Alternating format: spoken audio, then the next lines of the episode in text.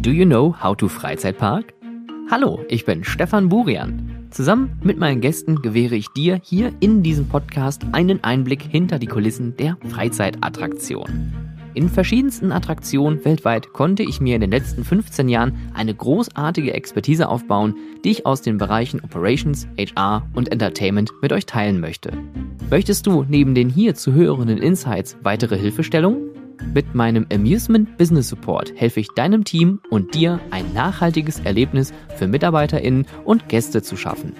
Mehr zu meinem Service erfährst du unter www.stefanburian.com oder direkt per Mail an contact@stefanburian.com.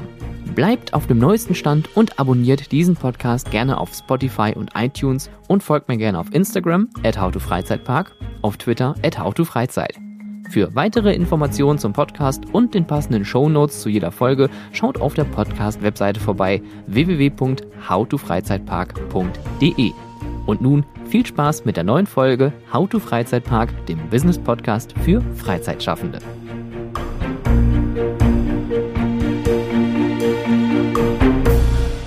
It is day two of the IAPA Euro Expo. It no IAPA, yeah, yeah, Expo Europe. Uh, Sorry, yeah, that's. Uh, it was so much easier when it was just the Euro, the EAS. That I- was much easier. I still call it the EAS. So uh, Stick to the old uh, Yes. wording. And uh, it's day two of the expo. We are sitting here in a red gondola from the giant Vienna Ferris wheel. And as you may heard, I have a guest as well. Um, before I try to introduce introduce you, please introduce yourself. Who are you? all right, I'm Wim Strijbosch. Uh, I'm a researcher and lecturer at uh, Breda University of Applied Sciences in the Netherlands.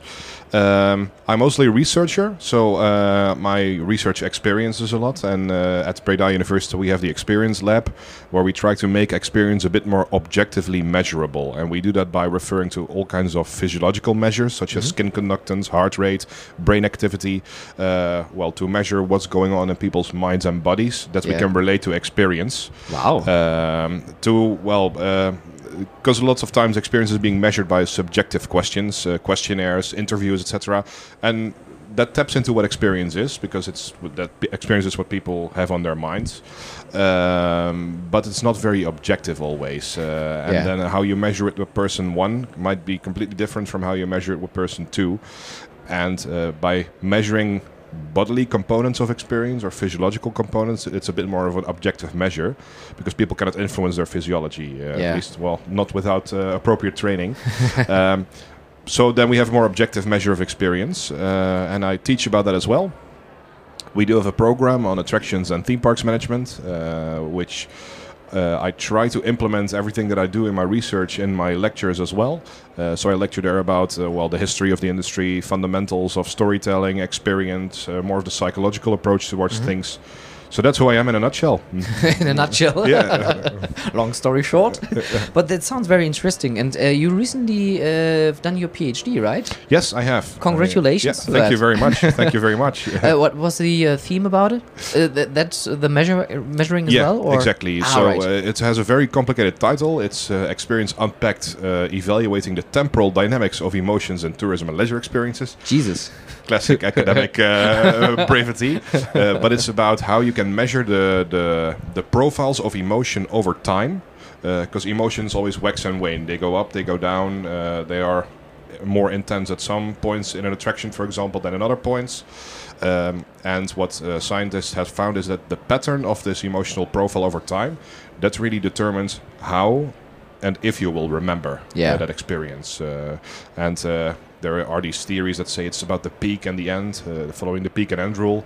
Well, we want to find out whether that's indeed the case, uh, because this peak and end rule comes from studies in which they ask people put your hand in a bucket of ice water for 15 minutes and then say how you felt uh, over the course of the time, and that's not really comparable to, to real life experiences or experiences in the themed industry, uh, which which are much more emotionally rich and complicated than holding your hand in a bucket of ice water. uh, That's true. yeah, so that was my PhD about. Mm. Um, and why do you focus on this topic? Why experiences? Why themed experiences?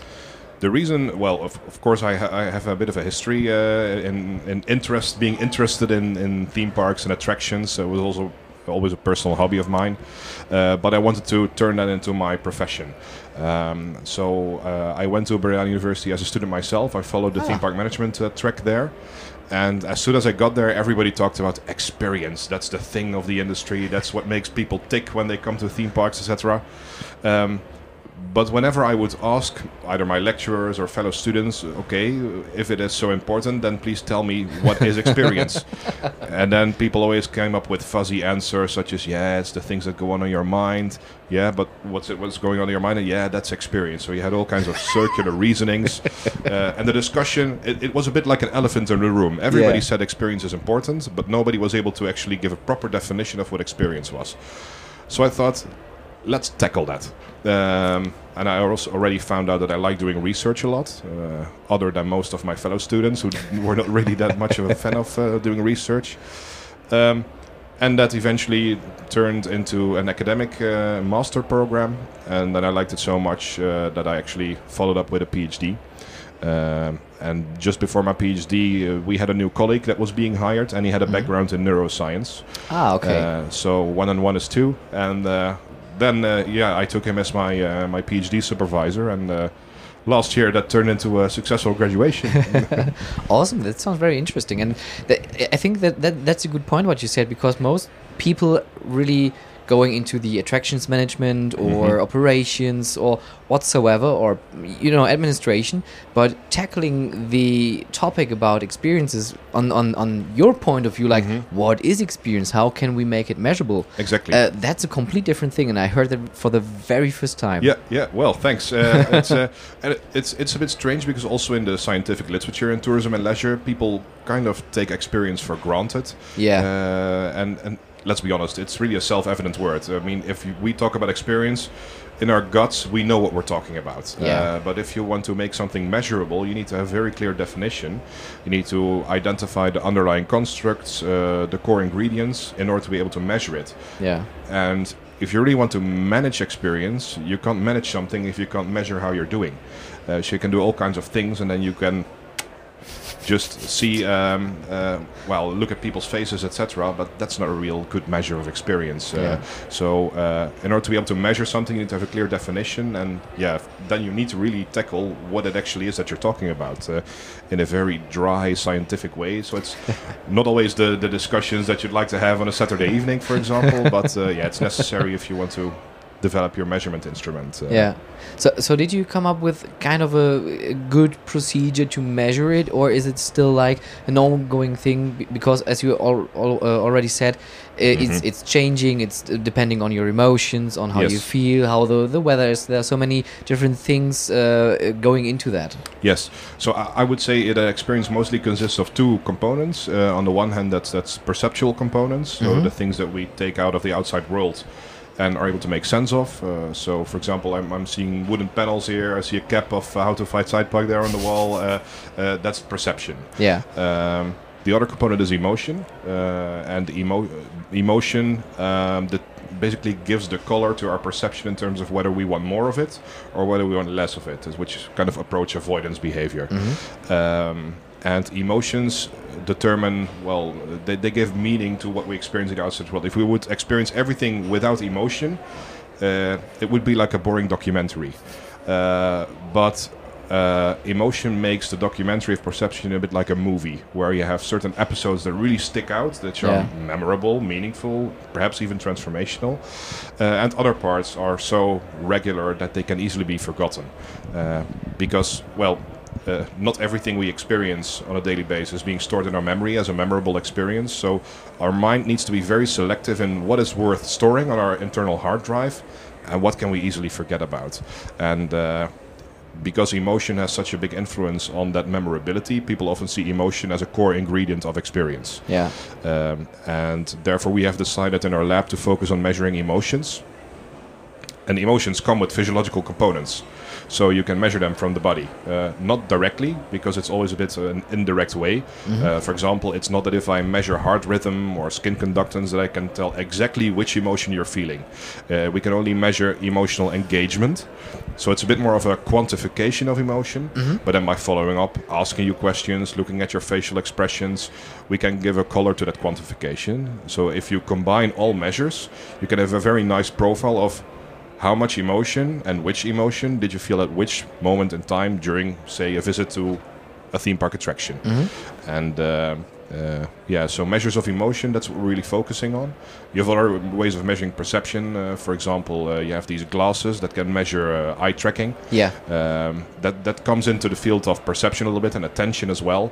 Uh, but well, since emotions have such a large role in making experiences memorable, we've decided to focus on that part for now. Uh, Yeah.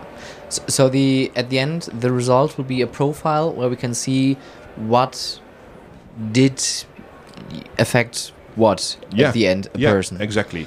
Uh, so what I always show to my students is. Uh, uh, I do visit theme parks uh, in my spare time, so uh, sometimes I take these wristbands with me that are able to measure emotions, and then, then I'm just curious. Okay, how do I actually feel? Yeah. So uh, I went to uh, Pirates of the Caribbean in Disneyland Paris, and I put on such a wristband, and there you can easily see what parts did me ma- make me excited uh, or emotionally excited, and what parts not so much.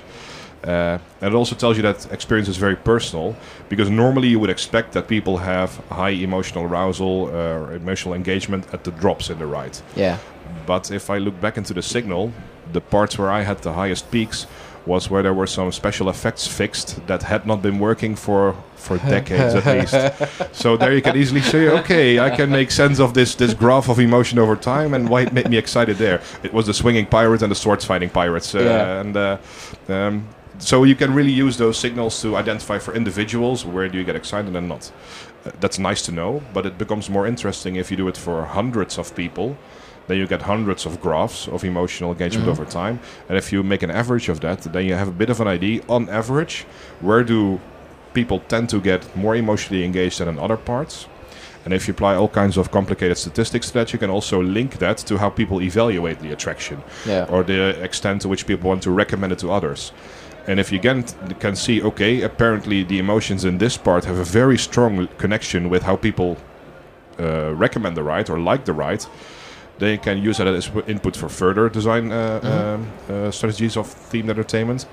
But you can also find out, okay, this part is not working so much, so maybe we should improve that particular section. Yeah. And because you have so uh, hundreds of people, you tend to have results that speak for a large group of people rather than just for one person that's telling you how they are, uh, found the right. Uh, Yeah. And I think that's a major improvement. Uh, so you really have evidence-based experience design rather than subjective uh, impression-based design Yeah. uh, um, uh, But- optimization. But when, when, when you talk about that, you, you said that for yourself, it's a little bit a, a dry thing. Yeah. You, being so scientific with experience, Yes. with emotions. And uh, do people sometimes tend to say you're sucking out all of the entertainment out of the experience? Or is it just like it is really hard evidence that something's happening right now? Um, yes, uh, I, I would say the latter. Uh, yes, it's dry, boring stuff, uh, but generally that's all taking place behind the scenes. Uh, so yes, there's data collection, cleaning up data, etc. But but that's all hard work. We do that behind the screens. But what I've noticed up till this point, every time we show the final graph of uh, what the emotion profile is over time, uh, sometimes it leads to surprises where people say, "Oh, I had never expected that there would be emotional engagement at that particular prof- uh, moment in time." For example, we measured it uh, during a musical theater show uh, in a theme park in the Netherlands. Can't disclose the name, unfortunately. But uh, uh, what we did is uh, uh, they, the designers of the show, said.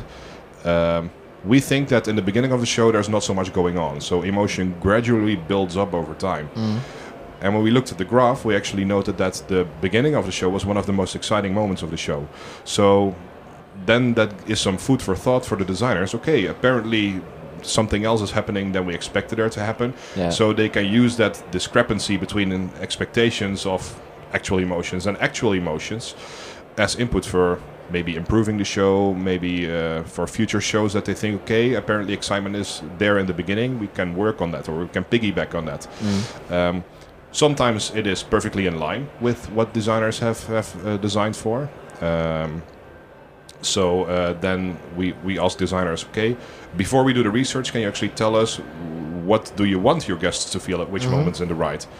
And then sometimes it turns out that uh, the designers had a really good idea of, of what they wanted their guests uh, to feel because it is a one-on-one match, uh, and that's also some. It's, it's a bit reassuring uh, because it's it's nice to have gut feeling, and it's Yeah. nice to. And I think that's a really important point in this industry because if you would do everything based on data, everything would look the same, and True, yeah. we do not want that to take place.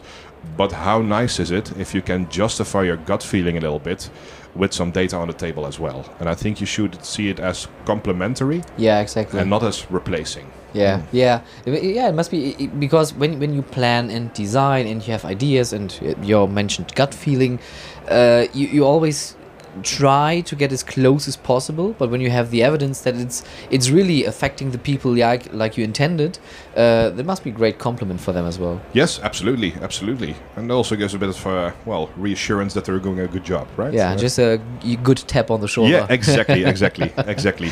And how do you put all those data, all those information, all your knowledge Mhm. into a lecture? Um, you well, uh, you have to uh, to see in science. You always have theories that you test by collecting data, and then you try to see, okay, can my theory explain these data? And you don't do that with one study. It really requires a couple of studies, maybe ten or so, until you have a good theory where you think, okay, this is how things work. Then I can start talking about it. So then I can start using it in lectures. Okay, if you want to know something about experience, this is generally how it works. So as soon as you have enough data on the table to make a story that you can generalize to all kinds of attractions, theme parks, contexts, then you can start educating people about it. Uh, like, hey, if you're designing an attraction, this is how the psychology of people wor- people visiting theme parks works. Yeah. Take that into account for your design. Um, so it's a bit of a long-term process, but, but that's always the case with academia. Uh, academia tends to go very slowly, uh, but because of the the, the slow page, things tend to become more robust. Um, and uh, when I have collected enough data to really substantiate a theory, I include that theory in my lectures and I try to bring that across to, to next generations of students, but also established uh, industry members. Uh, uh, what I think is really important, and, and sometimes science tends to fail a little bit in that, is to make science approachable and accessible. Yeah. Uh, so what I always do is, as soon as I have completed a study, I try to submit something at either an IAAPA expo uh, to talk about it and to make the results approachable, accessible, and understandable for a non-scientific audience Yeah. but also at uh, the SATE conference uh, uh, of the TEA. So I always try to find an outlet to make things more well accessible for non-scientific people, uh, and uh, it's students outings like that uh, that I hope will valorize uh, science a bit more into the theme entertainment industry. But did you, you said that you're a, a theme park fan as well? Yeah. You're visiting loads of theme parks. You're from the Netherlands. You have one of the most beautiful parks in the world uh, just uh, around the corner. Yeah. And uh, did that study change your perspective on theme parks, or is it still the same that you're still can enjoy as a fan uh, a theme park? Uh, not so much anymore, but I think I, I, I lost that uh, a long time already. Right. Which, uh, to some extent, also makes you a bit sour sometimes uh, Yeah. because you're approaching everything from a very critical perspective. Um, so, what I try to do uh, to, well, have pure experiences, I try to avoid YouTube. Um, so, because if I watch YouTube on uh, Yeah. I already start forming my opinion, etc. But what I really try to do is postpone a little bit, just go on the attraction for the very first time, have a really pure experience that's unbiased by anything else, and just let it come across. Uh, so that's a tactic that I use to do that. Uh, but also, it's good to have family around you that are not necessarily industry experts Yeah. uh, because that also makes you relate to how they experience the ride. For example, last week I went to Efteling uh, for the very first time with my small niece, who is 3 years old, and I had a great day uh, just because of seeing how she re- reacts to everything, uh, uh, how excited she got by every little thing, whereas I would normally p- walk past that uh, uh, Yeah. or have opinions about that. So. Uh, Hang out with people that are not industry experts. Uh, that's that's the way uh, in which I tackle that uh, deficiency. So you get the new emotions from your participants. Yes, yes, Yeah. exactly. And actually, I think that's that's maybe a, a- a piece of advice for industry uh, professionals as well. I know Olaf Vugts, who uh, used to be the creative director uh, at Efteling for a long, long time, or at least the director of the Imagineering department. At one point, he would just walk with a camera at the height of the the eye height of children to see what little children did actually see, and that made him realize, oh. Little children see a lot of walls, see a lot of fences. Uh, so that gave him the input to decide we should open up uh, things a little bit more. No walls, only small fences, etc. So um, try to empathize with, with your target audiences by, by well visiting together with them, visiting the park from their perspective. Uh, it also gives you some input for how Yeah. well to approach your park from that uh, point of view. Yeah, exactly. Having a, a second opinion or a change of perspective Yes. is always very helpful. Exactly, exactly. What uh, would you say is the big advantage of uh, studying and lecturing at Breda? I would say the biggest advantage is that uh, uh, uh, most courses in the world that do something with theme parks, uh, theme environments, are minors, are very small courses within the larger study program. At Breda, we have really well decided to make a full specialization out of it. So we're still part of larger study programs, which are general leisure and events management or general tourism management. But then from the second year on, people can follow an entire track that is solely dedicated to attractions and theme parks. And um, this industry has some unique features uh, over other disciplines within leisure and tourism. I mean, theme parks are something completely different than events or hotels because theme parks tend to combine all those things together. So you need to have a bit of a multidisciplinary approach to things rather than solely thinking from a hotel point of view or event point of view. And I think we take that into account at Breda. The second thing is that we've been doing this for quite some time now, so the network at Breda University uh, is, is quite good, uh, which makes that you have easy access to internship positions at companies that are maybe difficult to reach from, Yeah. well, if you're not already enrolled in the network.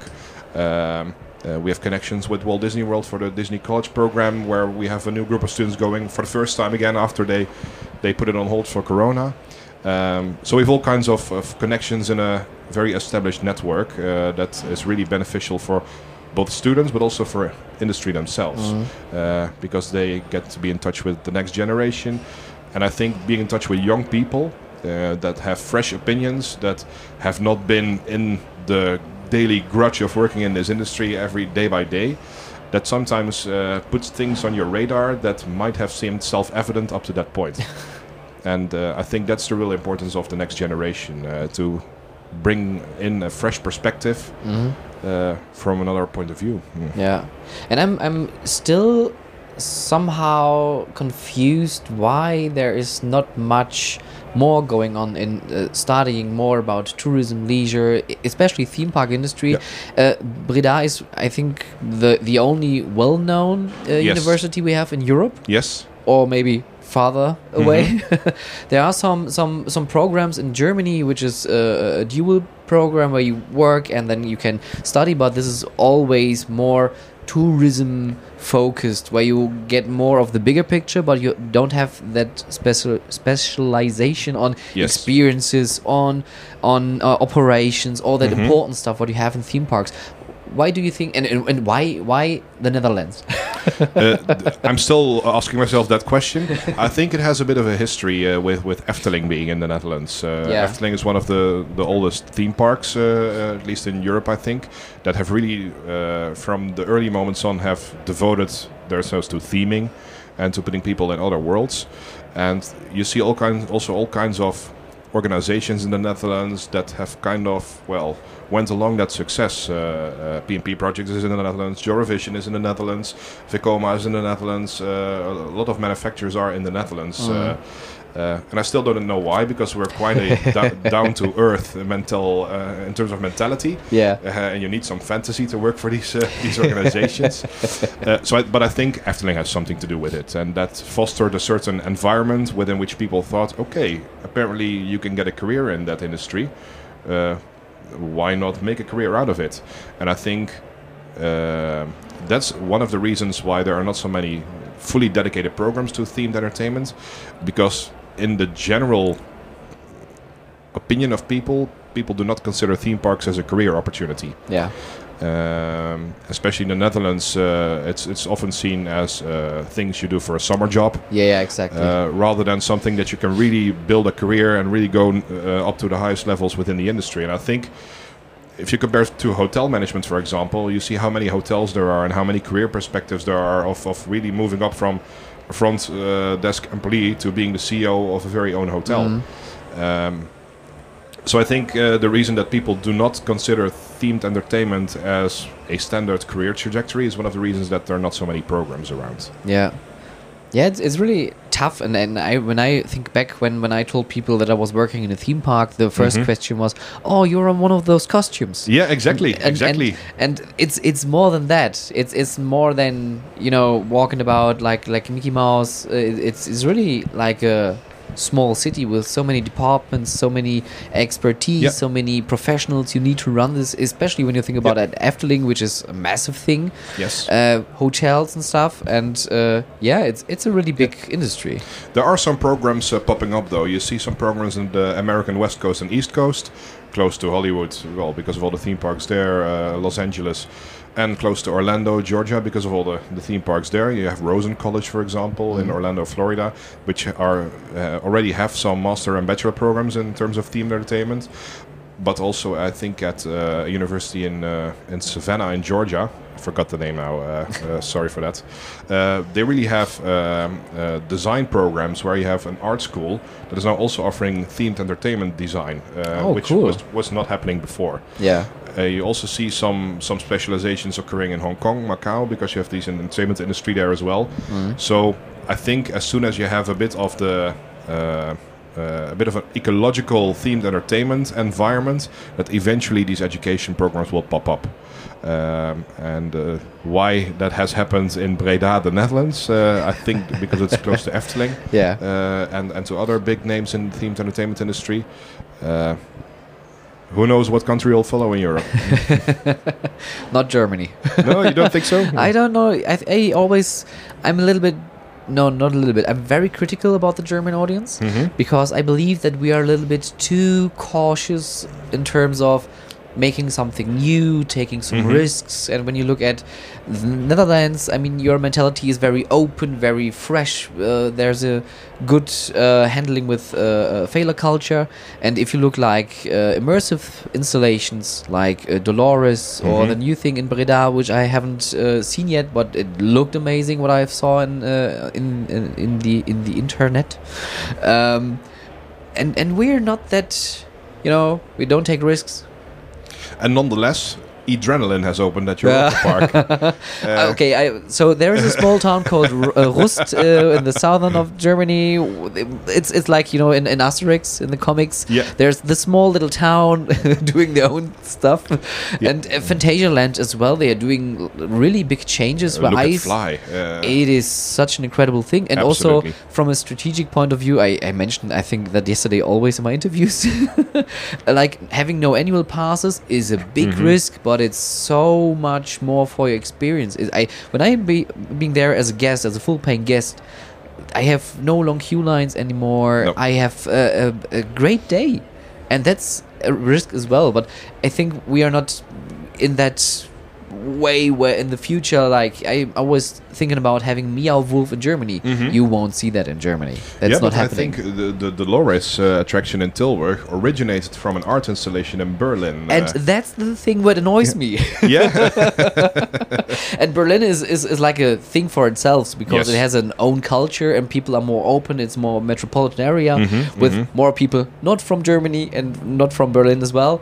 Uh, so I think everything is possible there. yeah. and they're doing a great job as well. Um, but as you can see, they have done their small stuff in Berlin, but now opening like Dolores and the I don't I don't know if they are involved in the second location. I'm I'm, I'm not sure, but uh, they're going abroad as well because they see there are no other cities in Germany where you can really go and say hi, Mhm. we're trying it out. hmm hmm Yeah, but in terms of that, what do you think? It's a really uh, we're looking into the crystal ball. Where do you see this industry moving? And what what what will happen? What what will we see more? Or what is your wish? What would you like to see more in this industry? I think uh, uh, this industry has always been about growth, bigger, more uh, people, higher attendance numbers, etc. Because that benefits the economic model of this industry. And in the end, we are uh, of the, this industry is a mass entertainment product, Yeah. so it relies on large numbers. Um, but on the other hand, what you see happening is smaller initiatives uh, that you can do with smaller groups of people that are really booming. Uh, if only a couple of years ago, look at the, the boost of e- escape rooms. Yeah.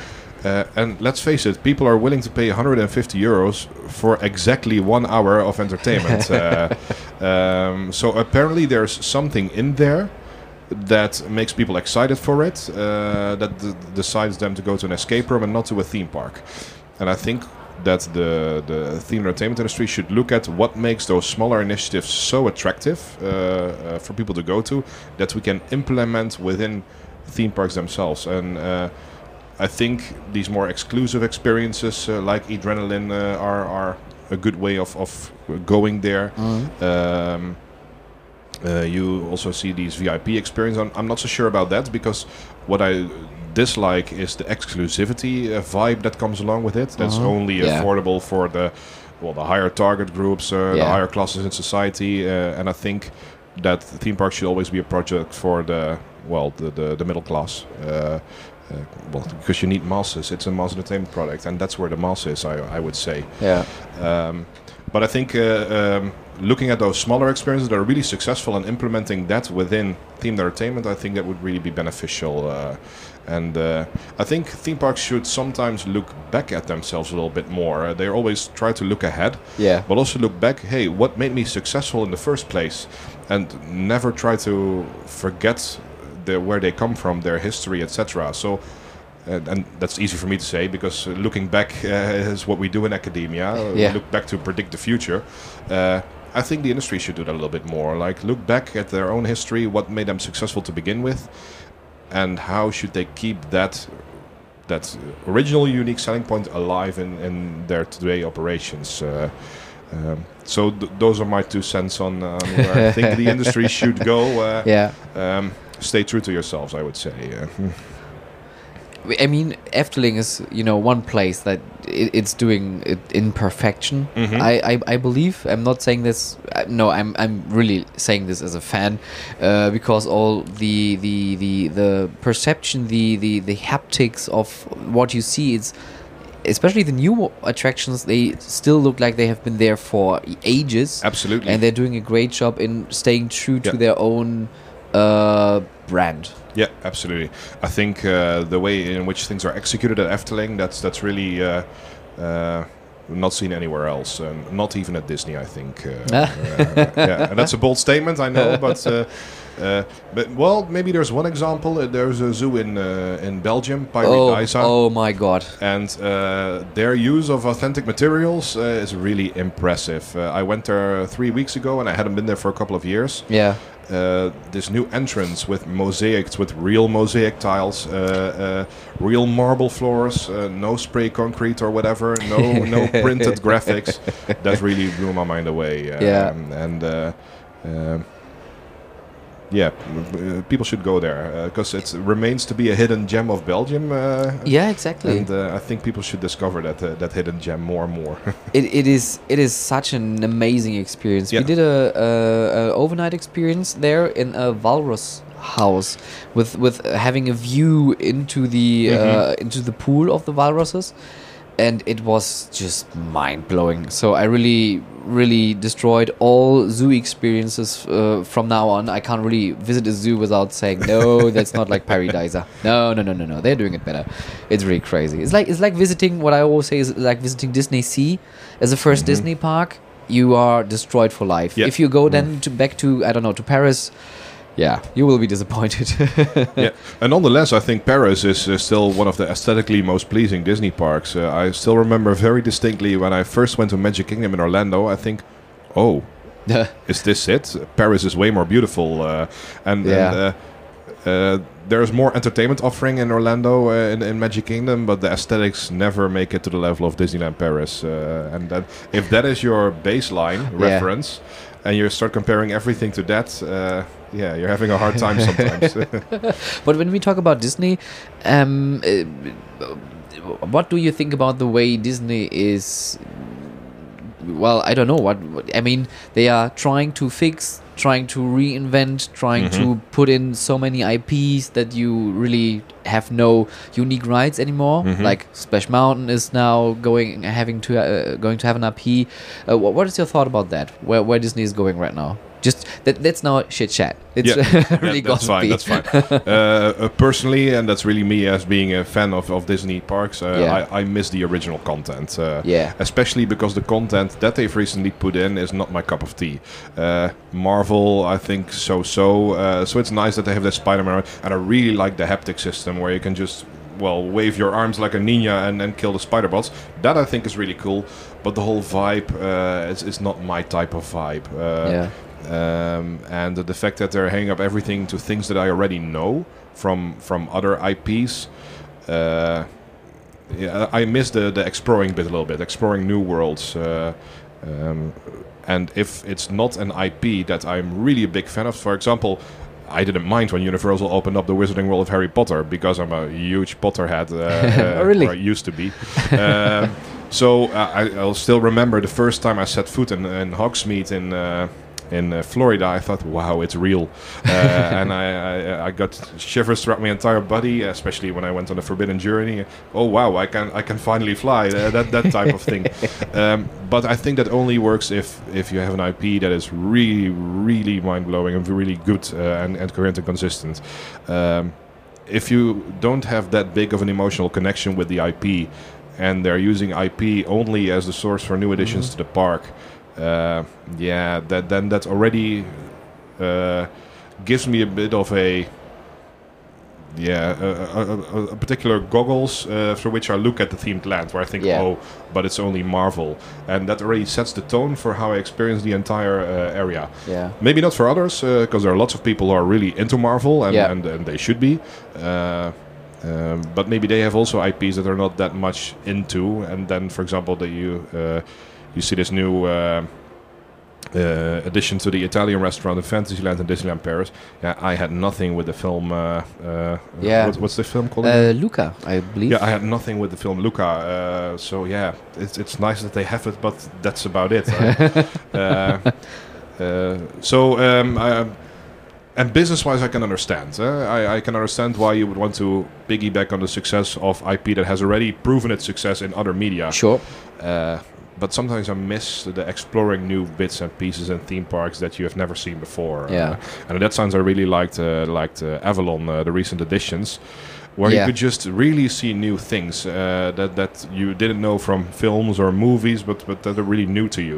And I really like that uh, actually. And I, th- I sometimes I miss that at Disney, like really seeing new things that you don't know from anywhere else. Uh, Yeah.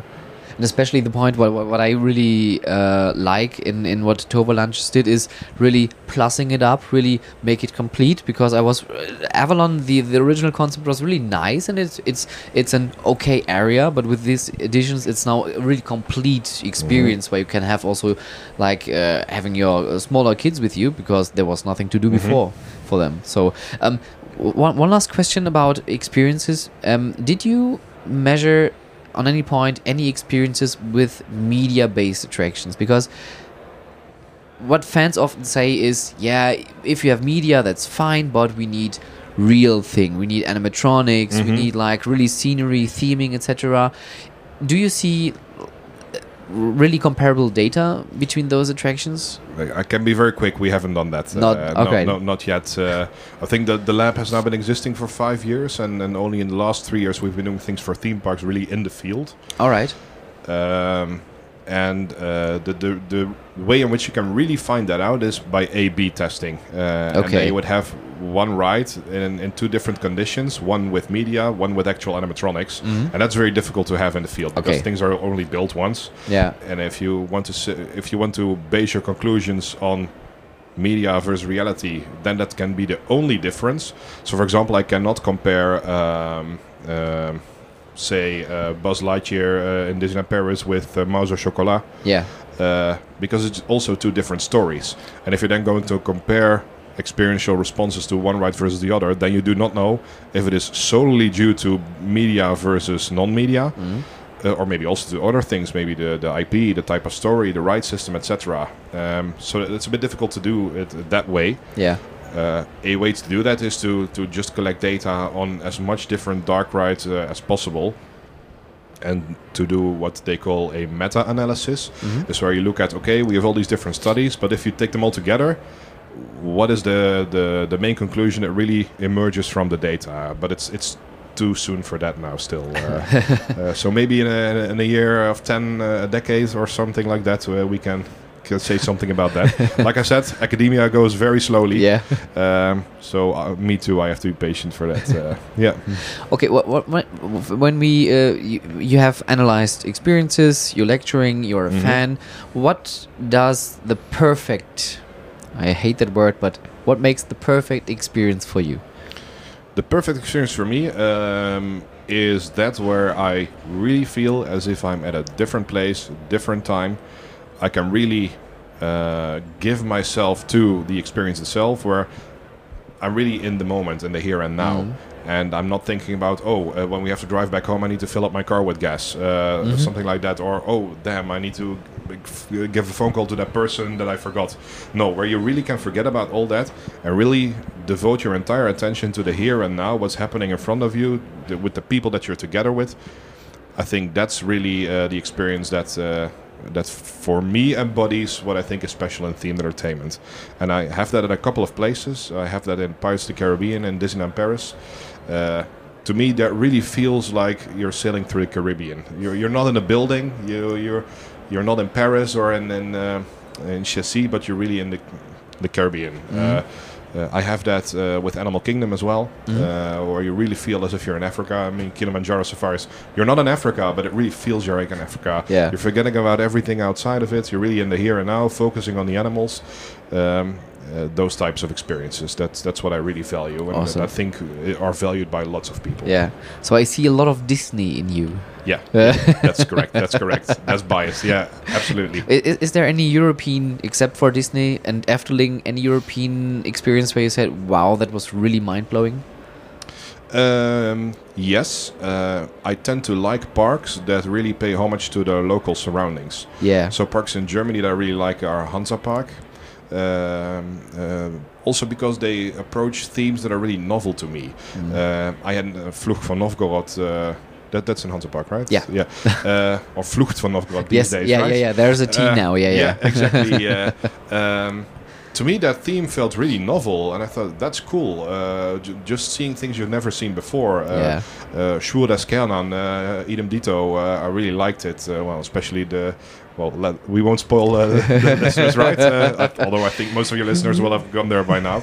Uh, those types of things that you don't really expect, connected to a local tale. Uh, Mm. certainly that's what I really like. Tripsdrill uh, as well. yes, that's uh, really insane place. I, I don't understand anything of the animatronic shows because it's in Swabish. Uh, but how cool is it that you have animatronic shows in, in the Swabish language? Uh, and uh, the the the Badewannenvaart, uh, Yes. uh, you you won't see that anywhere else except for Tripsdrill. Uh, and those things that you can only see at those particular parks really have their own identity. I like those a lot. Uh, in the same vein, uh, I also went to to Karls Erlebnisdorf uh, a couple of Mhm. years ago, and it's just so you can really only find those things at Karls Erlebnisdorf. And when you have such a clear identity that you can only find those things at that park Mhm. uh, uh, in particular, then I think you're really nailing it. Uh, yeah, they they're doing a pretty good Yeah. job, and, and I, I believe there is not one episode where I'm not mentioning Karls because Yeah. they're doing so many great things, and uh, I'm really curious how this will turn out with the whole expansion and stuff. So there's uh, yeah, quite a Yeah. lot of things happening. Although I've talked uh, to someone from Karl's yesterday, and they said, well, uh, um, our CEO, he has a very clear vision on things, Yeah. and that is uh, we should keep things simple and not too complicated. I think that's also the, the, the at the core values of Karl's Oh, yeah. Uh, and I think as long as they will stick to that vision, and if that vision is really strong, I think they will stick to it. Yeah. uh, then they, they will stay true to themselves. Uh, But but th- that's a funny thing because when you talk about experiences, people will always say, "Oh, we need to have smell and smoke Yeah. and lasers and light and theming and rock work and so on and Yeah. so on." But sometimes the simplest things can make for your target group, which you have to identify before, uh, makes the biggest impact. For example, there's a, have you ever heard of uh, Freizeitpark Irrland? Yes, uh, close to the Netherlands. Uh, yes. Yeah. Have you been there? No, no. It uh, uh, well, I, I, I've heard stories about it, and Yeah. uh, especially the barbecuing uh, there seems to be It uh, is. A good business model. But yeah, it is crazy because they don't have any rides. They don't have any like really hard technical things. But what they have, for example, is a mud pit. There is a massive amount, uh, mountain of, of, of sand Yes. around. There are five uh, uh, um, hoses where you can spray Mhm. water on it, and, and kids can just play Yeah. in the mud. Mhm. And it's that simple, and you don't have high uh, maintenance costs and so on. And you have many slides, and uh, it's Yep. it's for the family. And I've been there. I was um, my, my, my child is too small for all that stuff, Mhm. but I was having a, a really great day. yeah, yeah, I can totally imagine. Well, what I, what I, um, maybe I have to say something about that as well from from an experience point of view. Um, what should be simple is the concept underlying it. Um, so I would say Rookburgh is not not complicated at all uh, because the vibe uh, is really coherent. You're in a steampunk uh, area where they have come up with this machine where you are able to fly. yeah. That's the concept, and that concept is very simple. But it is the ways in which you make that concept come alive that that can be complicated. But but the concept in itself is really simple.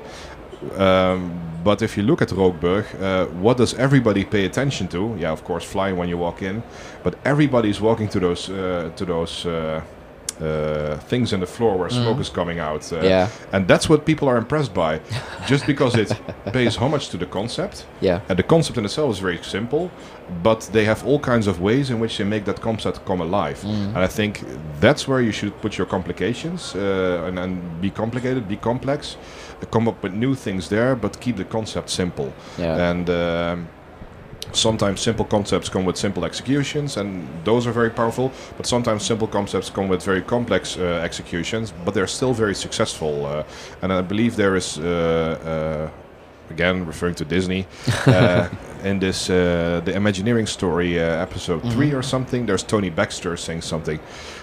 Everybody can come up with details. Uh, everybody can think about nice little tricks, etc.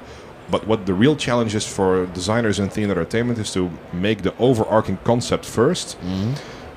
and use that as a framework to fill in all the details so that everything really fits together rather Yeah. than details being all by themselves. Yeah. And I think if you have that umbrella, you have that concept where everything can fit under, keep that simple.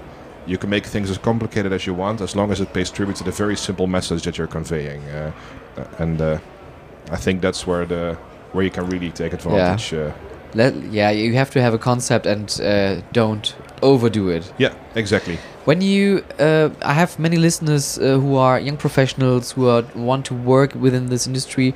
What would your advice advice be when they want to say, okay, I want to have a foot in this industry, I want to work there? What would your advice be? Uh, my first piece of advice is go work there. Uh, there are lots of summer jobs. Uh, I also started out as a front desk employee at Toverland. Um, and that already gives you a, a bit of an advantage over people who just admire the industry from an outsider perspective. Uh, because you also know how things work. Mm-hmm. Yeah. And it's easy to have opinions about, oh, that should be different, that should be different. But what really distinguishes you from people who merely have opinions is come up with solutions how you can actually Yeah. change it. and for that, you need to know how the machine works. Yeah. And the earlier you start with that, the better you have a leap advantage over people who do not work in that industry. Uh, uh, and it it starts with very simple things. I know when I was at Toverland, I thought, hmm, things can be better. And it was really about cleaning, hygiene. And then I said, well, I'll make some cleaning schemes, I'll make some hygiene schemes. That was implemented in Toverland. Uh, uh, so it starts with very simple things Mhm. uh, that you can only know if you work, know how the operation works. Yeah, exactly. Um, and if you know how the operation works, then you can really think about what should be different and also come up with solutions how that difference can be achieved. So that that's w- the first piece of advice. Go work there already. Yeah. Uh, as soon as you turn 16 and you're allowed to be hired, uh, go go work there. Uh, Yeah. And yes, some jobs are perhaps not the job that you would want to. Most people want to operate roller coasters, Mhm. but yeah, there are also jobs in which you just have to swipe the streets, uh, and in which you have to clean the the plates uh, in Mhm. the kitchen. Uh, but if you really want to grow in this industry, you need to know how those procedures work and how the organization works. So Yeah. that's one.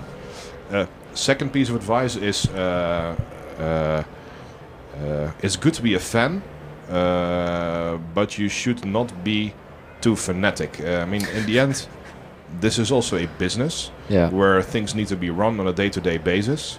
Um, and sometimes uh, you need to develop your knowledge on that. And then it's nice to know what stepping stones in the park Frans Mak once walked on, uh, or in the Netherlands, which stones were touched by Anton Pieck.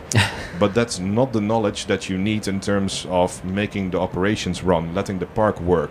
Uh, so sometimes uh, you need to distinguish a little bit what is nice to know and what is necessary to know. Um, and I think if you can separate uh, the bigger lines from the smaller details, know when to tap from which pool of knowledge, uh, that also helps a lot. Yeah. And the third uh, thing is, uh, if you really want to work in this industry, find out what you want your position to be, and look at the package of skills that is required for it. Uh, I, um, even at BUA at Breda University, we have lots of people coming in. Uh, I want to be a theme park designer. then I have bad news for you. We're not a design school. Yeah. And if you want to be a designer, you need to be able to visualize. You need to be able to draw. So go to theater school instead. Go to a design school instead. Uh, that will really prevent any disappointments uh, uh, later on. So make sure that you understand the, the package of skills needed and select your education based on that package of skills. Yeah. And don't think about it as, uh, oh, uh, it's a theme park uh, uh, program, then I must follow the program so I can become a designer in a theme park. No. uh, study what theme park designers need to be able to do, have a good image of what they need to do, and select the proper education with that. And uh, yeah, sometimes that's a bit difficult because if you really want to become a theme park designer, there is no design school for theme parks unless you go to the US. And in design schools, theme parks are often not seen as, as good ex- uh, uh, examples of design. Uh, so you'll have a hard time, but that's just a sour apple that you need to bite through, uh, and you'll get there if you have those skills. And maybe the fourth tip: attend expos like this one. Yeah. Uh, the sooner you get to know the people in this industry, the better, uh, because getting into an organization is about knowing someone, but staying in the organization is uh, showing what you can actually do. Yeah. I'm, I'm sorry, I'm just uh, confused. My wife is just standing there. Oh, that's Wasn't fine. expecting that. um, yeah, that's a piece of good advice, and I really can say what I've heard from former students or students who are at Breda right now. B- Breda? Breda, yeah. And uh, you, if you want to work within the industry, um, this university and the program is a really good piece of advice, and you will find in the show notes also uh, links to your uh, lecturing, to your um, to to the to the program, and uh, yeah, work in this industry. That's Yep. the I think the biggest advice. Try to get around to to work to yeah just experience it for yourself and if you experience like it's not for you then you shouldn't do that at all because it's yeah as you said it's more Yeah. than just operating a roller coaster Yeah. which i've never did by the way i remembering I, I was on a roller coaster for one day but most of the time water rides or 4d cinemas i don't know why Yeah. that, that just happened I, I operated the Toos Express at Toverland once. oh And I found that was so much responsibility that I never It wanted is? to do it again because you you operate it all by yourself. yeah Uh, you have to hit the emergency brake when people pull out their phones, and I thought.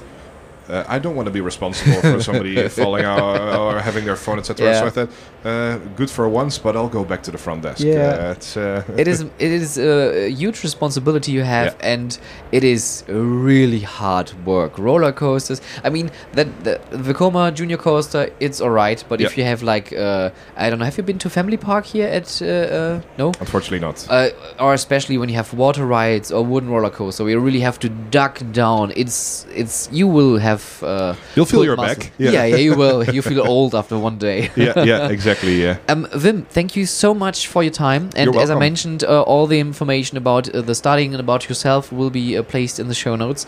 And um, maybe one day we can talk about media-based rights and stuff because I'm really curious about is this just a gut feeling what we talked about, or is it really that people need to have physical stuff? Uh, maybe a, a teaser. We're actually working on a study about dark ride experiences, Oh, and awesome. that is definitely an aspect that uh, has come uh, well up in interviews with people. Uh, we're currently finalizing that. Maybe if we have that research ready, we can have another chat, Yeah, we will. and uh, let's talk about media experiences then. awesome. we will do. Thank you so much for your time. Thank you, Stefan. Schlussbremse, ab in die Station, Bügel auf, das war's. Liebe Freizeitschaffende, diese Fahrt ist nun vorbei. Der Ausgang befindet sich auf der rechten Seite. Vergisst nicht auf dem Weg nach draußen eure Taschen mitzunehmen und diesen Podcast auf iTunes und Spotify sowohl zu bewerten als auch zu abonnieren. Wenn ihr Anmerkungen, Feedback und Themenwünsche habt, dann schreibt mir doch gerne über Instagram at howtofreizeitpark, über Twitter at howtofreizeit oder direkt per Mail an contact at stefanburian.com. Aktuelle Informationen und Shownotes zum Podcast findet ihr auf www.howtofreizeitpark.de. Wenn ich dich neugierig gemacht habe und du das Potenzial deiner Freizeitattraktion für MitarbeiterInnen und Gäste nutzen möchtest, unterstütze ich dich gerne mit meiner Expertise. Mehr zu meinen Dienstleistungen findest du unter www.stefanburian.com und vereinbare direkt einen Termin per Mail unter contact@stefanburian.com. Vielen Dank fürs Zuhören, habt eine hervorragende Woche und bis bald.